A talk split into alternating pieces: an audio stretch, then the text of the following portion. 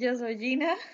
Y nosotras somos Dualans. Entonces, eh, la vez pasada platicamos de una bebida deliciosa llamada café. Esta semana nos toca platicar de otra bebida que también es rica. Yo no soy tan fan, pero bueno, también tiene un gran número Quiero, de fans. perdóname, Fer, que te interrumpa.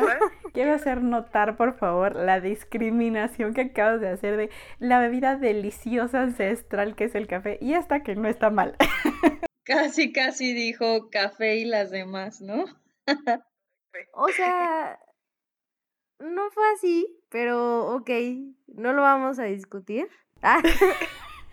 No, la verdad es que sí es rico. A- Me gusta, a mí me gusta, pero no es algo que tome todos los días como el café. Pero bueno, igual tiene su chiste y de eso va a tratar este episodio de, de Do Balance. Y pues bueno, vamos a empezar con el té. La historia del té.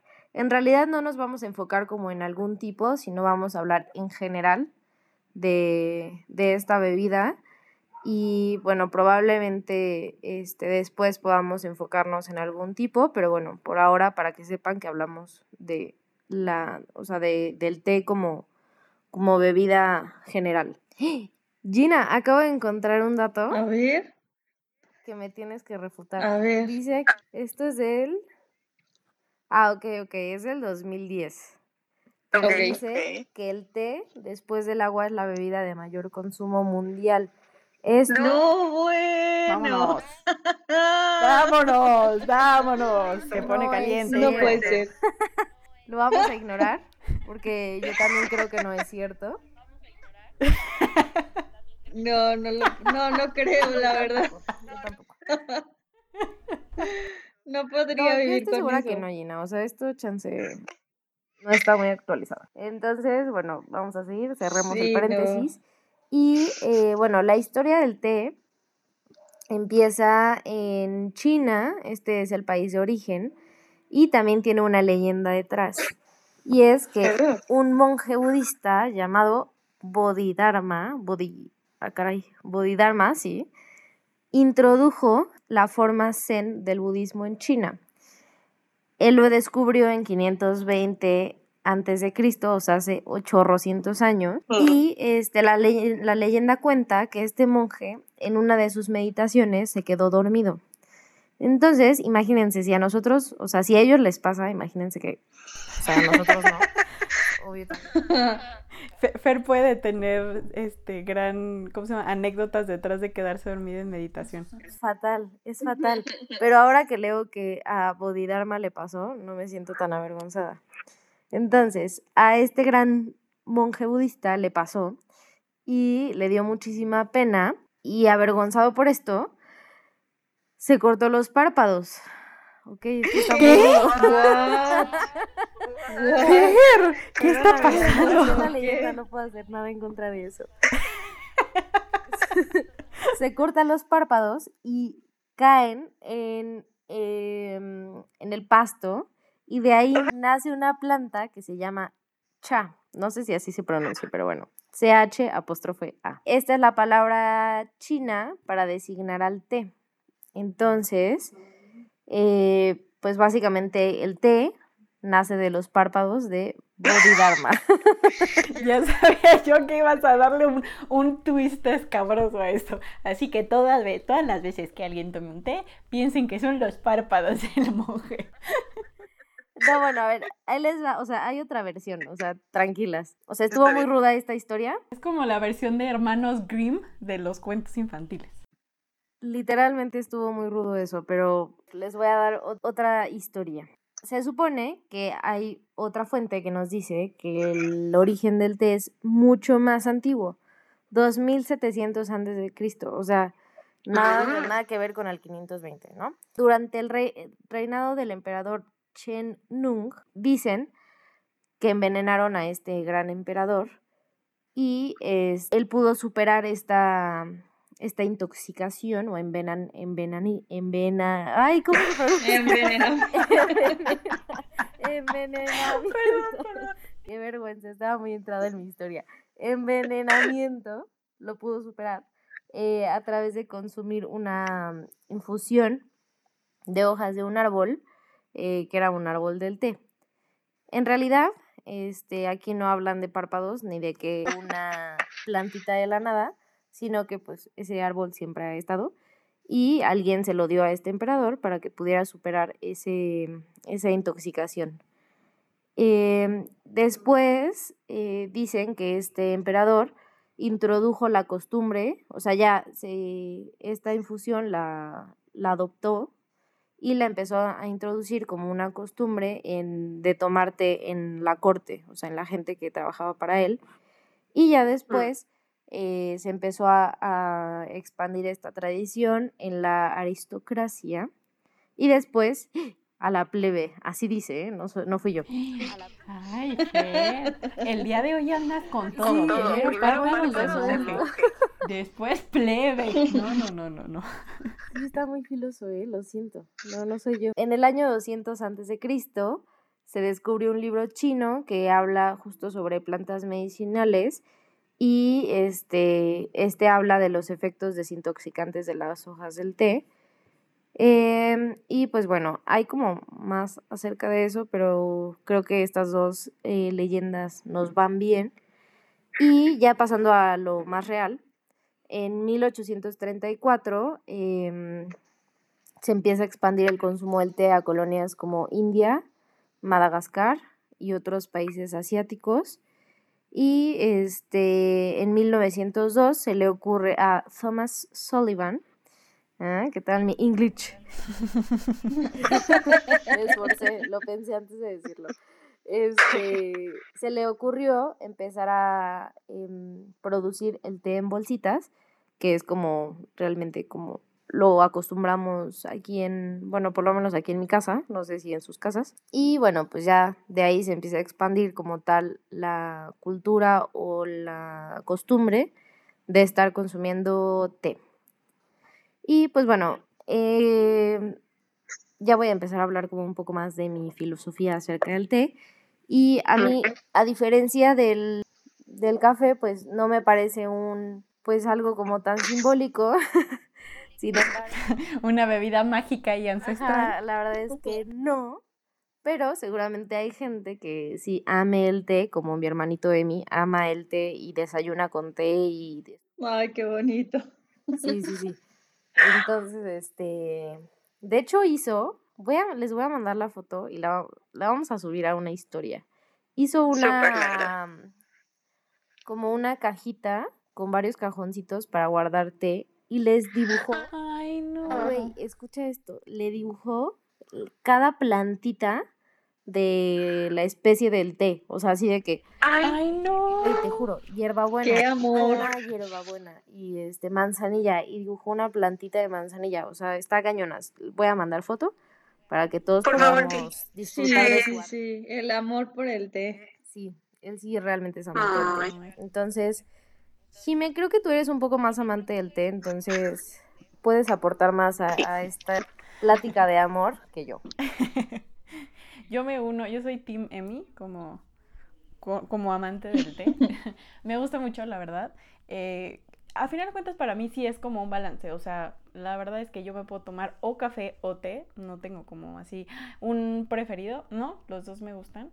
Y el té, pero lo que me encanta del té es, yo sé que a algunos les parece raro y no les gusta, pero a mí me fascina tomar té negro o sus variedades con leche. O sea, tomar un té con leche es la cosa más deliciosa que puede existir en este mundo. O sea, me hace muy feliz, me hace muy, muy feliz. Y como dices, yo también soy de la cultura de los tés de bolsita, que yo sé que no es té verdadero, pero, este, pues bueno, eh, a final de cuentas, esperemos que eh, pueda llegar a ese nivel en el que tenga mis, ¿cómo se llama? Como las hierbitas y así. Pero también he tomado té de que mi mamá hace muy, muy, muy seguido el té, el té limón y si es literalmente la hojita de té limón. Entonces también tomo té de ese.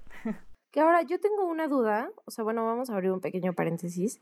El té de limón, o sea, no es, no es el limón, limón. O sea, son unas hojitas porque no sé si han visto, se han fijado en el sobrecito.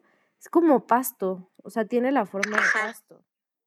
Ah, lo que pasa que el, este, ajá, sale como una fotito de pastito, pero realmente es una, mm, es una hoja en forma de espadita muy larga, muy, muy larga. Ajá, de hecho acá, por ejemplo, en, en Chilpancingo lo venden, hasta lo tienen que doblar, como enrollar, porque sus hojas son muy larguitas, pero no es como del árbol de limón, ¿no? Del, de la fruta del limón. Yo pensaba eso. Según yo justo. Según yo justo es como dice Gina, o sea, según yo, porque mi mamá alguna vez me lo explicó, o sea, hay té de limón y té limón. Y según yo, el té limón es el que dice Gina, que es como pastito, que es, ajá, justo te lo venden hasta doblado, y así lo compra mi mamá y ese lo pone a hervir. Y hay té de limón, que según yo ese sí son literalmente las hojas del eh, árbol de limón. Exacto. Pero el té limón no, no tiene nada que ver con el limón, la fruta. son diferentes, sí. Son diferentes. que hagan eso, ¿eh? O sea, deberían poner... Toda indignada. Sí. Dice, o sea, ¿cómo que no es el limón? No lo entiendo. Mi pequeño cerebro. Y a mí, por ejemplo, me gusta mucho más el té limón que el té de limón. O sea, el té limón, no sé, como que me sabe hasta más dulcecito. Es que yo ya no estoy ni segura de cuál he consumido. O sea, según yo, el té limón, el que es de la, del pastito. A mí se me hace que sí es té limón. Seguramente. Qué extraño que hagan eso. Pero, bueno, algo que es importante, Jime, y creo que está, digo, tú ahorita lo mencionaste, no directamente, pero sí indirectamente, y por eso me acordé, que en realidad el té, o sea, solo existen tres tipos de té, ¿no? Que es el té verde, el té negro, el té rojo. Ah, no, cuatro, y el té blanco. Ah, sí, tienes O sea, esos son los únicos que, que son té. Los demás se les llama infusión. Ah, sí. O sea, aquí en México lo usamos pues como el concepto como se nos da la gana, pero este en realidad todos los que son como cítricos y manzanilla y así, todos esos son infusiones. Y este y bueno, los ancestrales, digámoslo así, esos sí son té, té. Y este, de hecho, ahorita estoy, tengo aquí en mi pantalla un dato muy curioso que me lo voy a aventar y es que este, el té nace de una, bueno, es de un árbol que se llama Camellia sinensis y este, este arbolito, bueno, arbolote dice que mide muchos metros. Entonces, si las hojas del té de este árbol se inactivan como rápidamente por la exposición al calor del vapor del agua, eh, se obtiene el té verde que es como el más común. Si estas hojas se mantienen como enrolladitas y este, solamente se oxidan parcialmente, se obtiene el té rojo o el oolong, así se llama. Y este, este se consume más en China, Japón y la India. Y si la oxidación se produce durante un periodo mucho más prolongado, o sea, no tan rápido como en el té verde, se obtiene el té negro, que es el que te gusta a ti, y este, de esta forma se dice que el té, pues realmente, o sea, por eso es que es solamente un, o sea, solamente tenemos un, los tres tipos de té que derivan de la misma planta, solo que por tiempos de oxidación es que se les dice, bueno, se les eh, da el nombre de verde, rojo, negro, este, y son los únicos a los que podemos llamar té como tal. Pues básicamente ese es mi, mi aporte de teórico del té.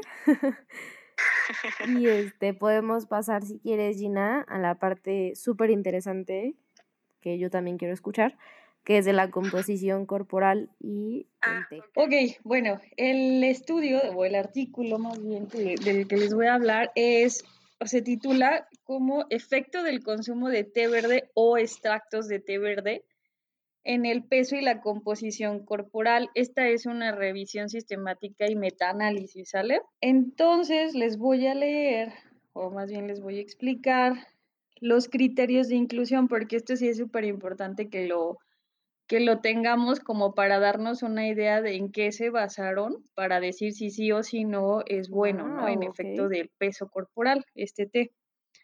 Entonces, bueno, los criterios son los siguientes como mínimo de un seguimiento de 12 semanas. Estamos hablando de cuatro, ocho, tres meses, sí, ¿no? Más o menos. Ok, en, el mismo, en los estudios se tenía que evaluar el consumo habitual de cafeína y su etnicidad de la muestra, ya que el consumo basal del té podría afectar a la magnitud del efecto. Ok, bueno, esta muestra podía ser en individuos de ambos géneros, mayores de 18 años, con un índice de masa corporal entre 25 y 40 kilogramos sobre metro cuadrado, que no padecieran enfermedades que pudieran influir espontáneamente en el peso corporal no, estaba, no estar bajo prescripción de ningún tipo de medicamento y también no, tienen, no tenían que ser fumadores. Al grupo de intervención se le debían administrar té verde o bebida o extracto de té verde como en pastillas, en cápsulas o cualquier otra presentación con una cantidad de cafeína y catequinas cuya dosis pudieran cuantificarse y que no contuviese ninguna otra sustancia que pudiera eh, ejercer efecto sobre el peso corporal. Y ahora vamos a los resultados. Ok, bueno, esto ya, ahora sí, eh, en, en, estos 29 estudios que quedan, revela que la ingesta de té verde o los extractos no tienen un efecto significativo sobre la disminución de peso corporal, ni índice de masa corporal, ni en el porcentaje de grasa corporal, ni en el perímetro de cintura o cadera. En adultos, tanto asiáticos como individuos caucásicos, el único de los resultados estadísticamente significativo fue para el efecto en el porcentaje de masa grasa. ¿Ok? Solamente en eso, pero eh, los otros criterios o más bien los otros eh, datos si no, no tienen una significancia como para decir que realmente el té verde sí hace el efecto, ¿no? En, el peso. Ok, entonces como conclusión, los autores eh, sí dicen que pues hace falta eh, más estudios y recientes sobre el consumo del té verde en sus diversas formas ya ven que sí hubo como que una temporada de que se le dio al té verde o se le adjudicaron muchas cosas, entre esas eh, la disminución de peso. Y, eh, por ejemplo, yo puedo compartir que tuve una roomie de China, se llama Tina, y ella este, iba a las tiendas em, a comprar su té verde, pero el que ella consume es el de hojita, una hojita que estaba como deshidratada y cuando la pones en el agua se abre la hojita. Elsa, ¿sí? ¿Sí la ubican? Ah, bueno, entonces lo que ella hacía, y hasta a mí, ¿no? Me decía, a ver, tráeme tu termo, un termo como de un litro. Se preparaba la bebida desde la mañana, le echaba como tres hojitas, tres a cinco hojitas, se abrían las hojitas y dejabas que se eh, concentrara ahí un poquito y esa era tu bebida de todo el día. O sea, ella lo consumía durante todo el día como si fuera su agua natural, pero ella sí, 100% con esa eh, esperanza, esa fe en que sí le ayudaba con el, con el peso. Realmente ella ni siquiera tenía el sobrepeso, pero cabe mencionar que no era una persona tan delgada como solemos eh, ver a lo mejor, ¿no? A la mayoría. Dice que ella en, el peso en el que tenía cuando vivió aquí en México, allá en China era obesa. La podían catalogar como una persona obesa y le decía, ¿es en serio? O sea, no puede ser. Me dice, sí, sí, sí, sí. Yo aquí con mi peso en México, a lo mejor soy una mujer normal, pero yo en mi peso en China estoy, pero sí, obesa. Y más de donde era ella, ajá, no recuerdo así específicamente el lugar. Pero bueno, dice que no nada más era un hábito de ella tomar el té, sino de las casi mayoría de las mujeres allá en China lo consumen como su agua diaria y pues para ellas sí es un efecto, que a lo mejor sí ya estaba haciendo un efecto pues placebo en ellas, ¿no? Y así se lo adjudicaban al té verde. Oye Gina, ¿y este le ponen como azúcar o algo o así solito? No, va solo. De hecho, tú le das el trago. Yo realmente creo que con ella, cuando viví con ella, fue cuando me acostumbré a los sabores amargos y así como de cómo va. por lo que ella consumía y como era muy em, desprendida, realmente te, compraba cosillas, guisaba y ni siquiera guisaba como para ella, ¿no? Guisaba para los que vivíamos allí en el departamento, que éramos tres. Mm, qué linda. Ajá, entonces, eh, yo no sé si ella sale de lo común, porque eh, me ha tocado escuchar opiniones de otros amigos en cuanto a personas que vienen originarias de China, que son muy hurañas. Le dije, no, pues la verdad es que a mí todo lo contrario, ¿no? Yo te podría decir otra cosa de, de mi experiencia con Tina. Y sí, o sea, era así solito el té, amarguísimo, como no tienen idea pero eh, al final de cuentas yo creo que educas a tu paladar o no sé qué rollo pasó, que a mí la verdad ese, ese té sí me gusta mucho. Y nada se compara con el té verde que, por ejemplo, es aquí en, en Chilpancingo, pues es como si estuviera tomándolo muy, muy ah, ligerito. Oye, Gina, ¿y sabes cuánto le costaba la hojita? Ah, eso sí, súper caro por ejemplo, el, yo, la, yo la acompaño una vez a la tienda y te lo venden en un tarro metálico, cuadradito, más bien era, no era cuadradito, y ahí en la tienda, esa, esa tienda estaba en Miguel Ángel de Quevedo, pero ya no está, creo. Costaba 380 pesos. No.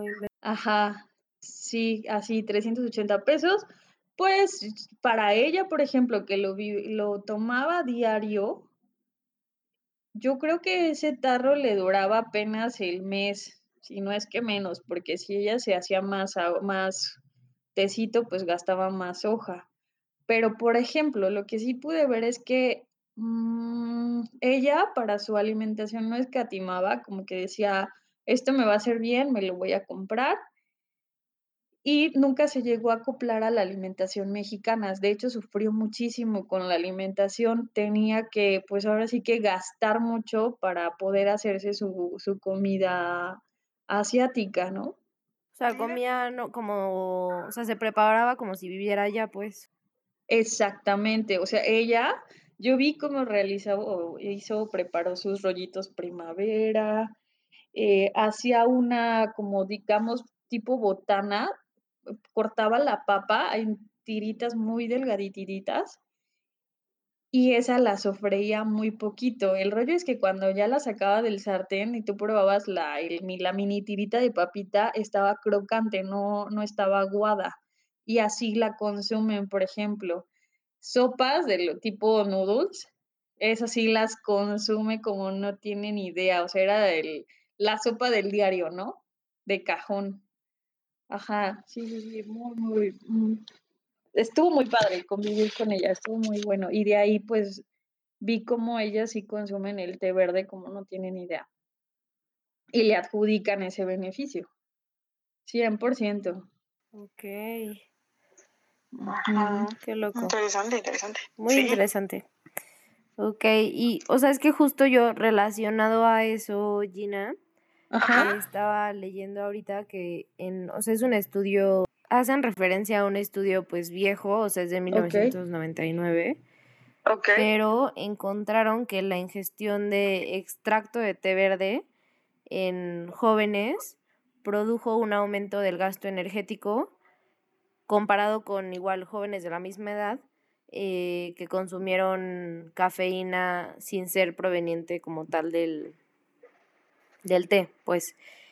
Y este, pero pues bueno, o sea, no sé si sea realmente una, o sea, un aumento del gasto energético pues muy ligero, ¿no? O sea, nada significativo que te haga estar súper delgado, porque bueno, si eso, si así fuera, pues todos estaríamos, o bueno, la gente que consume té estaría súper delgada y creo que no es como una regla general, ¿no? Sí, o puede ser, por ejemplo, que en ese estudio sí nada más incluyeron a personas jóvenes y en estos que acabo de mencionar iban desde los 18 años hasta los 60 años, que cabe ah, mencionar, conforme a mayor edad el metabolismo pues va disminuyendo, ¿no? Su... Claro. Ajá, exacto. Ok, y este, pues bueno, eso realmente como nada más para complementar o bueno, para dar otro punto de vista de, de lo que acabas de, de, mencionar tú, Pero en lo que sí encontré como algo contundente es el efecto protector sobre el desarrollo de enfermedades cardiovasculares que tiene el Ah, consumo sí. del té. Ok. Y este, o sea, té negro, té verde, té rojo. Y este, lo que se ha visto es que tiene un efecto de disminución del colesterol sérico, también del reduce la oxidación de la, del colesterol LDL, lo que quiere Ah, decir que nos disminuye el riesgo de presentar una enfermedad como tal eh, cardiovascular, ¿no? Y que se empieza a generar la placa de ateroma en las, en las arterias y que eso nos pueda, em, ¿cómo se dice? Em, predisponer a tener algún infarto o alguna embolia o algo así. Que, o sea, en este mismo artículo te hablan de que no necesariamente tiene que ver con, con los, con la cantidad de polifenoles que tienen, que tiene el té, ¿no? Porque a veces como que la solamente por tener polifenoles dices, ah, pues ya tiene estos efectos. Y en este artículo te dicen que no, o sea que este efecto se da por muchas, a muchos niveles, sí por polifenoles que tienen la capacidad antioxidante, pero también eh, por otros, otras vías que aún no se tienen como muy claras. eh, pero este, hay otras vías que activan eh, ciertos componentes que tiene, que tiene el té. Y eh, hay un estudio de que se hizo un seguimiento de ocho años. Es un estudio que se hizo en Países Bajos, que es Holanda. Em, y ahí demostraron una asociación inversa, es decir, entre el consumo del té y la severidad de la arteriosclerosis aórtica. Esto quiere decir que a mayor consumo, menos severo o no se presenta la arteriosclerosis. Y este también en Boston hicieron un estudio y demostraron que consumir de 200 a 250 mililitros de té negro al día disminuye en un 50% el riesgo de enfermedad coronaria este, con respecto a personas que no consumen té. Entonces, eh, vaya, a nivel cardiovascular, pues sí se ha visto unos eh, resultados contundentes. Sin embargo, pues sí es importante como recalcar que la calidad del té, pues, o sea, la calidad depende de la cantidad de, de compuestos benéficos que puedan tener. O sea, a esto que dices tú, Gina, que no es lo mismo tomarte un té verde en Chilpancingo que el té verde que compraba esta chava, ¿no? O sea, Claro, sí, sí, sí. ni en calidad, ni en concentración, ni en precio. Entonces, entonces, pues es importante también considerar que el té sea, pues, o sea, si realmente lo estás haciendo como por esta parte de salud y bla, bla, pues que sea un buen té. Si lo haces por gusto, pues igual y no todos los días tienes que, tom- que tomar de la planta carísima, ¿no? Podemos recurrir a los tés de bolsita y pues ya no pasa nada. Sí, exacto. Y, ay, mira, justo yo tengo, eh, ju- va, va un poquito de la mano porque pues no es, em, no es como tal cardiovascular, pero pues sabemos que la diabetes y las enfermedades cardiovasculares muchas veces van de la mano. Y yo encontré una revisión sistemática que habla de los beneficios del té verde igual en la diabetes tipo 2. Y lo que se vio aquí es que sí hay evidencia de que el té verde puede llegar a disminuir las concentraciones de la proteína C reactiva, recordemos que esta proteína C reactiva es como sinónimo de inflamación. Entonces puede ayudar, eh, sería antiinflamatorio em, y ayuda a eh, también, aparte de que disminuye esta, esta, cito- esta proteína C reactiva, va también a aumentar la producción de citoquinas, pero que son antiinflamatorias, o sea, que son como las buenas, por así decirlo. Entonces es como un súper eh, antiinflamatorio, eh, um, porque aparte, como ya habían mencionado mis dos queridas compañeras, eh, es rico en polifenoles, ¿no? Entonces, sobre todo en catequinas. Y estas catequinas también se ha visto que pueden llegar a disminuir ligeramente la tensión arterial. Entonces, justo también ahí está como un poquito la conexión entre, diabetes, enfermedades cardiovasculares y toda esta onda. Entonces, pero repitamos, tiene mucho que ver la calidad, como había dicho Fer, como dijo Gina. Entonces, em, la verdad es que el té verde tiene muchísimas em, pues, ventajas. Obviamente, em, si es el de la hojita como tal, ¿no? Como decíamos. Y eh, casi para terminar, igual, les quiero platicar un poquito de un, de un artículo que encontré que habla sobre el efecto de diversos, de los diversos tipos de té eh, en el microbioma. Me pareció bastante interesante. Y pues bueno, el microbioma es justo la, la gran población, por así decirlo, de, la microbiota que tenemos en el, en el, organismo y se le ha atribuido en los últimos años eh, o ha llamado mucho la atención porque em, se, está pensando la microbiota como si fuera otro órgano del, del cuerpo humano porque tiene muchísimas como actividades y beneficios y hace como mil cosas, ¿no? Entonces, em, aquí los polifenoles en general de los alimentos se van a absorber, pero específicamente el té negro tiene teoflavinas y el té verde, como ya habíamos dicho, tiene catequinas. Y estas dos se van a absorber en un 80% por la microbiota. Entonces, obviamente, si tomamos una cantidad importante de té o de lo que sea, eh, esto va a tener también un impacto en nuestra salud intestinal, que siento que está súper bien, que muchas veces, eh, y aparte ahorita está muy de moda que los probióticos y todo esto, entonces el simple hecho de tomar un té de buena calidad nos puede ayudar como a la salud intestinal, pero aquí va el truco. En este estudio mencionan que, o bueno, está basado en un consumo de mil mililitros de este té verde y té negro sobre todo. Em, que esto equivale de, de 4 a 5 tazas, ¿no? Eh, a partir de esto es cuando se ve un beneficio en, la salud intestinal, porque se ve que mejoran los perfiles eh, como de las bacterias que habitan en la flora intestinal. Eh, sobre todo hay un aumento en las bifidobacterias, que son como, dentro de todas son muy buenas. Y em, como habías dicho, Fer, justo el té oolong y el té verde son iguales, pero eh, lo único que cambia es como el proceso de fermentación o de oxidación por el que pasan, pero estos dos específicamente se les atribuyen a efectos prebióticos, entonces son como el alimento de los probióticos. Entonces, pues ahí está, ahí lo tienen, también tienen este también consumir té, ya sea verde, este, rojo o negro va a tener un efecto positivo en su flora intestinal y em, es importante recalcar que estos efectos se vieron en población en general, pero sobre todo en personas que tienen obesidad o que llevan una dieta alta en lípidos, porque obviamente este tipo de dietas eh, o estos hábitos que llevan las personas em, provocan una disbiosis, un desbalance en, en, la, el, en el microbioma intestinal, por lo tanto, pues es como vas a tener mejores resultados si tienes como un, un, un ¿cómo se llama? Un ambiente, por así decirlo, hostil en cuestión como de, de tu intestino. Son muy buenos los datos.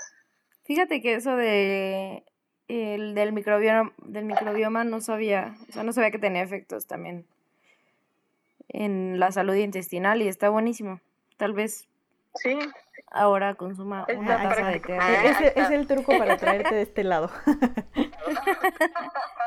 Oigan, ¿saben de qué? O sea, vamos a abrir un pequeño paréntesis, pero ahorita que hablamos del microbioma, deberíamos hacer un episodio de eso y de kefir, kombucha, todos estos alimentos que ahorita están como de moda, pero que realmente ayudan, y cómo hacerlos en tu casa para que no tengas que comprarlos súper caros.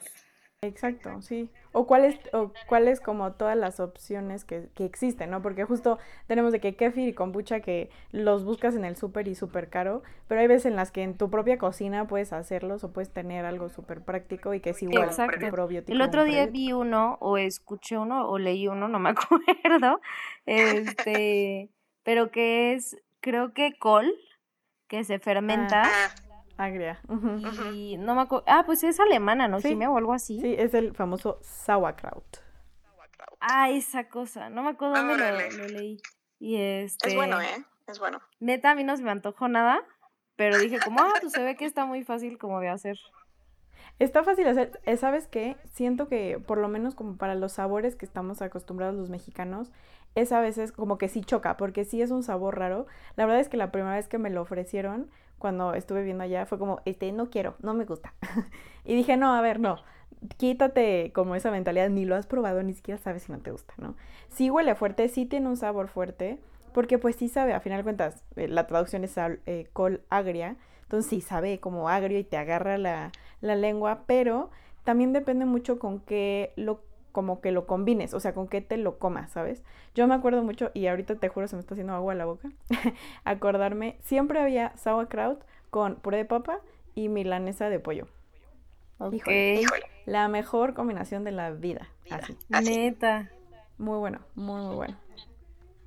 Bueno, hay que hacer un capítulo de eso, va a estar bueno. Me parece bien, me parece bien. ahora nos tocó hablar del té y pues podemos ver que hay bastante evidencia al respecto en muchísimos, en muchísimas cosas y en general hay cosas muy positivas, hay cosas que como nos contaba el artículo de Gina, que se tiene la creencia, y no es que sea mentira, pero por lo menos no hay un impacto así que digas, híjole, no manches, voy a quedar así como palito, ¿no? Tampoco.